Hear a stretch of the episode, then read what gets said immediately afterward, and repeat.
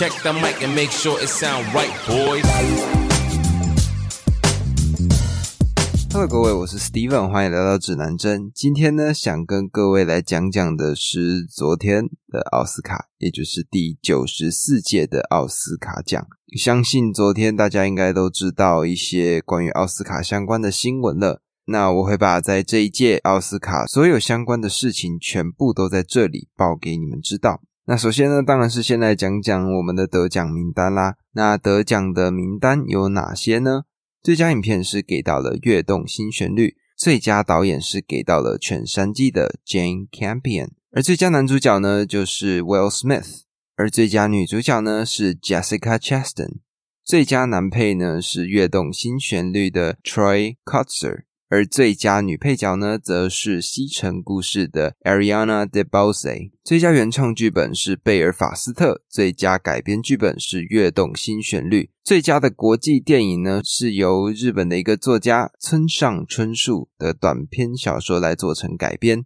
那最佳的原创歌曲呢，是 Billie Eilish 的《No Time to Die》。最佳服装设计呢，是时尚恶女库伊拉。最佳动画长片是给到了《魔法满屋》，最佳动画短片是给到了《The Windshield Wiper》，最佳的纪录长片给到了《灵魂月之下》，最佳的纪录短片呢给到了《The Queen of Basketball》，最佳的实景短片呢则给到了《The Long Goodbye》，而今年的主流大片《沙丘》则是横扫了六大奖项，包括了最佳剪辑、最佳艺术指导、最佳音效、最佳视觉效果。最佳摄影跟最佳美术设计。那以上呢就是今年的最佳的得奖名单。那在讲完这一系列的得奖名单呢，我最想讲到的就是我看到的最佳动画短片《The Windshield Wiper》。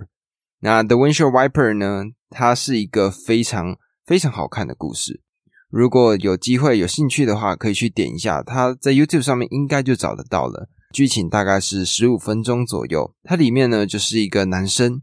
他坐在一家店里面，旁边呢就会有很多很多的人，旁边呢就会有很多很多的顾客，在其他桌嬉笑打骂，他们可能就会抱怨他们的日常生活啊，或者说讲讲他们的故事。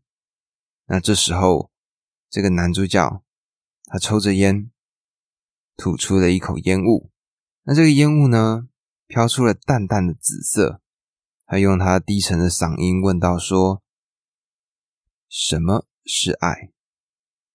那从他讲完这句话之后呢，他就继续抽烟，镜头就带到了各式各样解释爱的画面，从邂逅、相遇、在一起、争吵、分开，甚至有人殉情、单恋，还有一些遗憾。这部作品它非常完整的把。整个恋爱的经过，从相识到离别，整个过程完完整整的呈现在荧幕上。它就算里面有稍微一些裸露的画面，但我觉得在看到这些画面的时候是很美的。我就静静的坐在我的电脑桌前，完全没有在在意时间，就这样让十五分钟慢慢过去。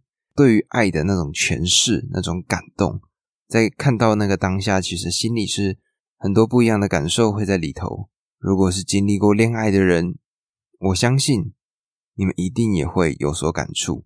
那所以呢，我在这里再次推荐今年的奥斯卡动画短片《The Windshield Wiper》，这真的是一部你们一定要去看的作品。那再来呢，就讲讲这个奥斯卡奖今年的最大亮点吧。那第一个呢，就是 Beyonce。Beyonce 呢，她今年负责了整个典礼的开场。那这一次的开场呢，她并没有在奥斯卡这个典礼的现场来做一个演出，而是在网球场开唱。那这个网球场呢，其实是 Will Smith 他所主演的电影《王者理查》所用到的场地。那这个《王者理查》呢，它主要是在讲述美国的大小威廉斯他们两个网球天后从小到大的故事。而 Will Smith 他呢，主要就是扮演大小威廉斯的父亲的这个角色。那 Beyonce 呢，他这次的开场，如果大家有兴趣的话，可以去 YouTube 上面点开来看一下。我得说，真的很震撼。你会看到他们都穿着是那种荧光绿的衣服，颜色呢就象征着网球的颜色，你就会看到整个动作的编排、重唱，甚至还有用上一些非常巧妙的音乐细节。而且不得不说，Beyonce 她的那个气场真的是太强大了。如果有兴趣的话，大家可以去听一下。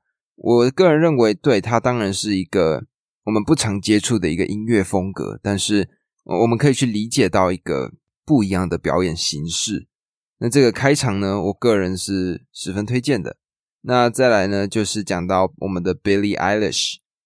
Billie Eilish 呢，就是中文好像翻成叫什么“怪奇比利”是吗？他在今年的奥斯卡奖呢，他也现场演唱了一段叫做《No Time to Die》，也就是今年的最佳原创歌曲。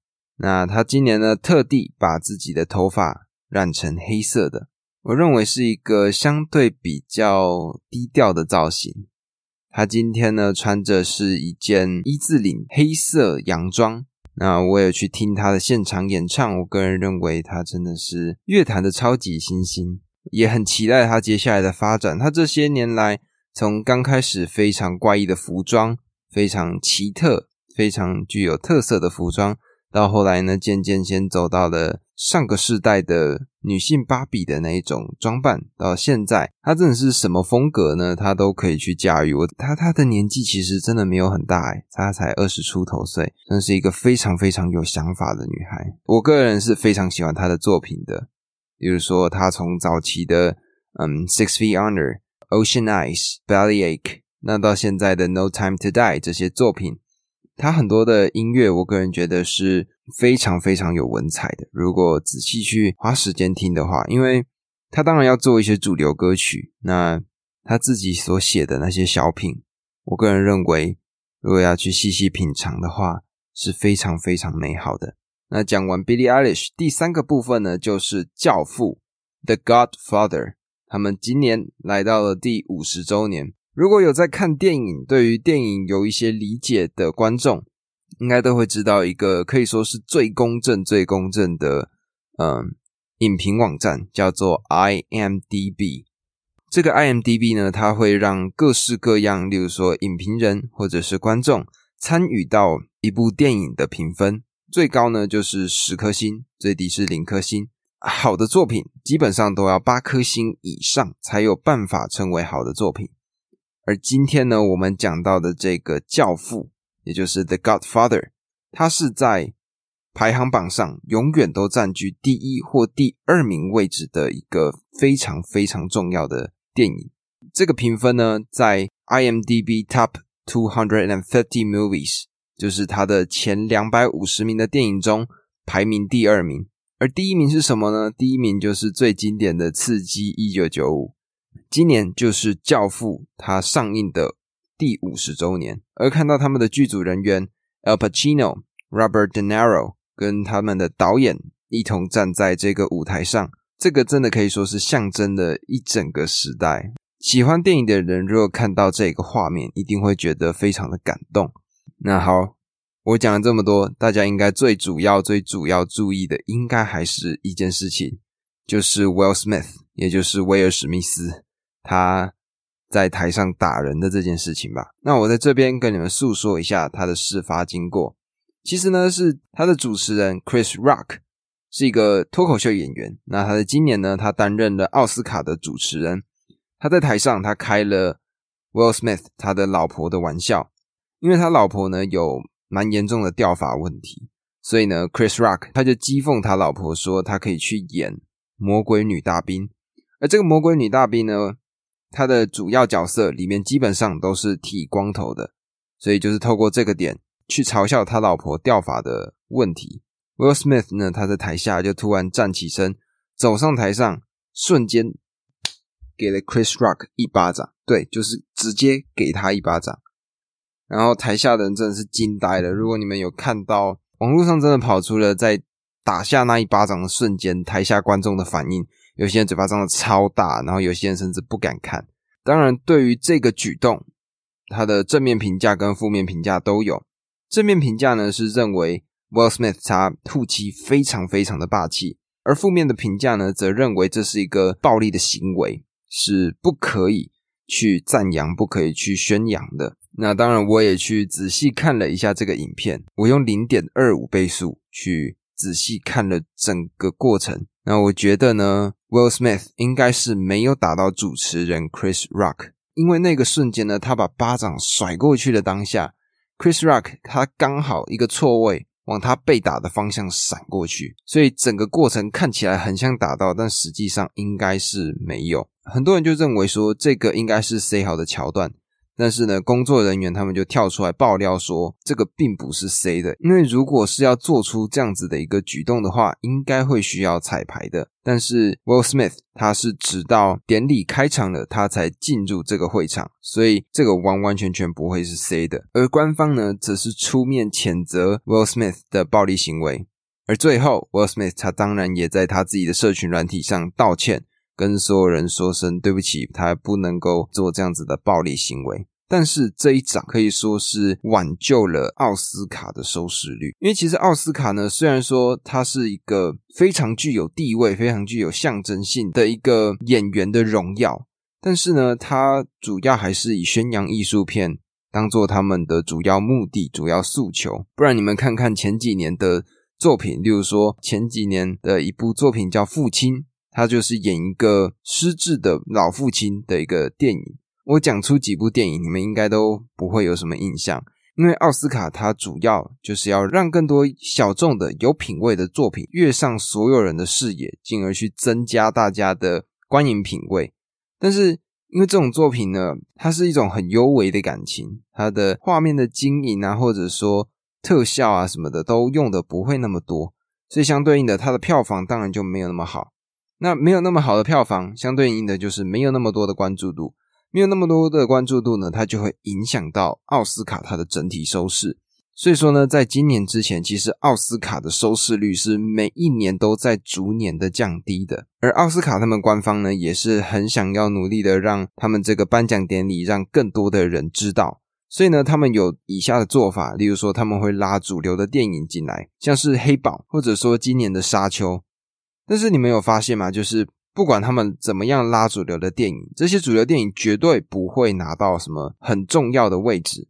像是今年的《沙丘》啊，他们拿到的就是比较不是那么重要的奖项哦。这样子好像会被出征。呃，我的意思是说，就是他们拿到的都不是那种最佳导演啊、最佳影片啊这种，而是一些最佳配乐、美术设计、摄影这种。当然跟电影相关，但它都是大部分处于辅助位置的角色。或者说，像黑豹当年也是得到了最佳配乐。他们想要利用这样子的做法，让这些主流的电影进入到奥斯卡的得奖名单中，让大家可以去关注到奥斯卡。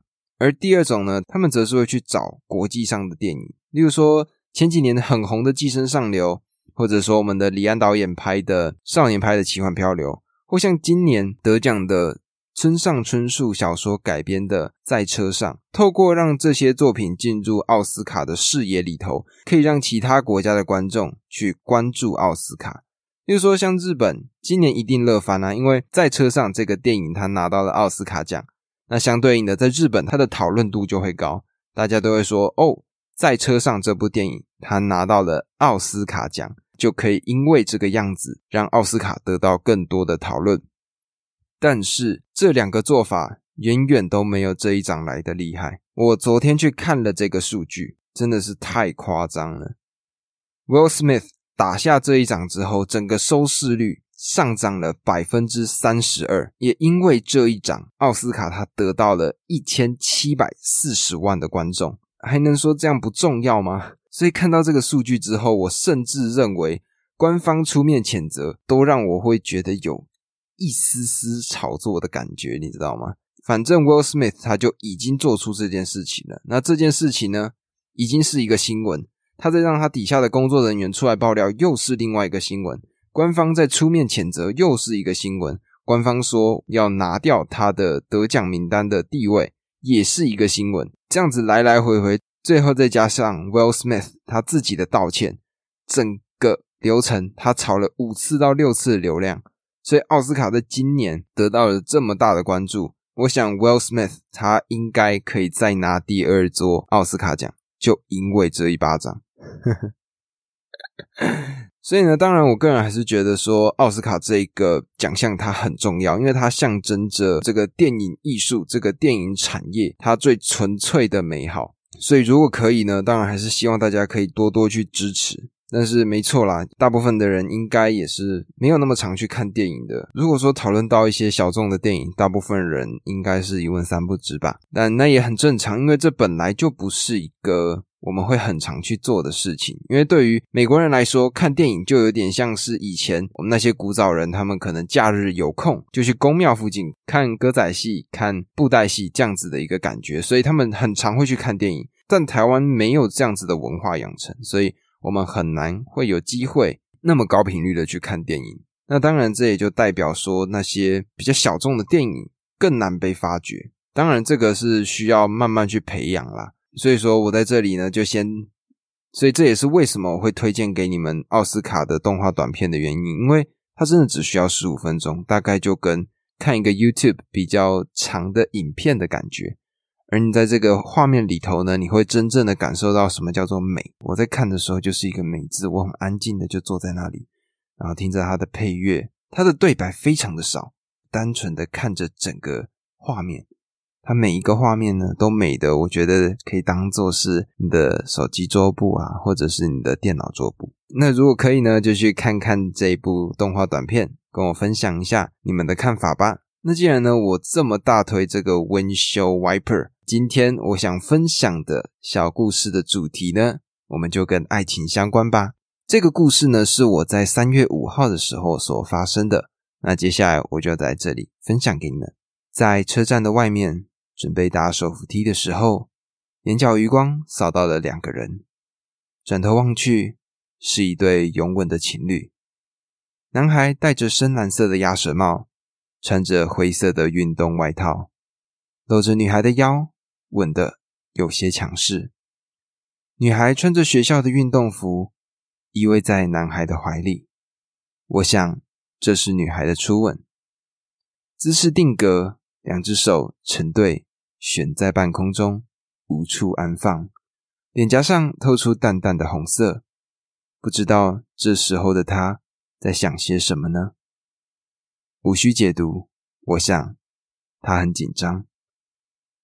违反了距离规定，我却不愿意出声制止，更不希望其他人多余的注意，生怕一点点的惊扰破坏了这个珍惜且唯美的画面。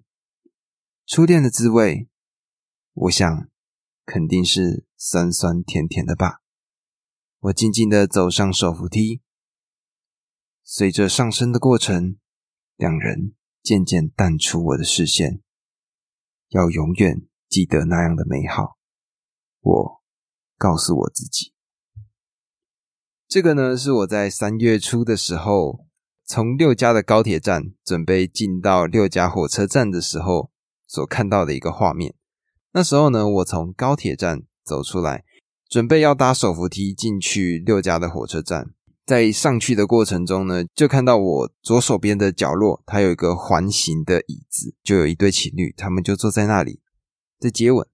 那女生呢，她穿的是我认识的学校的校服，男生呢就穿着一件灰色的运动外套，戴着鸭舌帽，就很用力的在亲那个女生，然后安静就看着，慢慢的就上去了。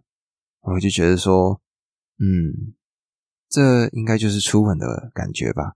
嗯，手要放哪里？我我该伸舌头吗？我我我我我该怎么做？我我要抱他吗？还是我应该做些什么呢？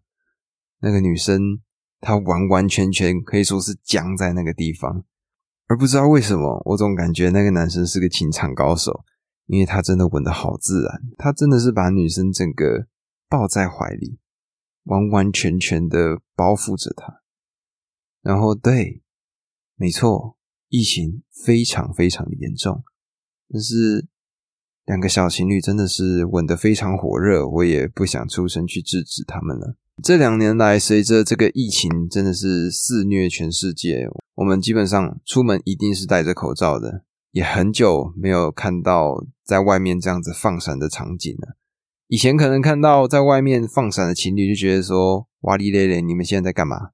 为什么要在外面弄得这么火热？我不知道为什么，就在我看到的那个瞬间，我我却没有一种我想要去跟他说“喂，不可以在这里接吻哦”的那种感受，而是我就想要淡淡的看着一个感情情绪慢慢的流淌在四周。对我而言，它就是一个短暂的相遇。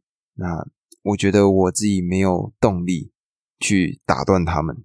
那这就是我今天想写到的一个故事。那这个故事呢，我希望让更多的人知道，让更多的人喜欢，才是我认为最重要的。初吻，一个小情侣的故事。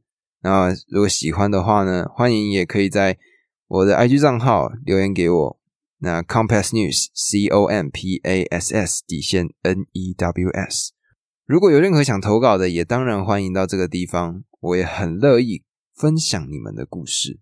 昨天呢，我把这个说故事的片段丢到了其他的社交平台上，那获得了算是蛮不小的关注。我个人呢也会持续用这样子的方式，也就是一则新闻加上一个小故事，跟我自己的一些小小的观察跟心得，那透过这样子一个完整的单集制作给你们，让你们知道说我最近发现了什么。我希望这些故事可以给你们一些小小的启发，或者说让你们有一些不一样的感觉，那当然是最好的。我现在呢也会持续的去找新的素材，把我的故事持续的写下去。那也当然谢谢各位的支持，我会持续把自己做得更好。我们一起变好吧。那么讲到这里，这就是今天新闻指南针的内容。欢迎在下方留下五星评论与我互动。喜欢的话，欢迎关注我的 Podcast 及追踪我的 Instagram 账号。我的 IG 账号是 Compass News，C O M P A S S 底线 N E W S。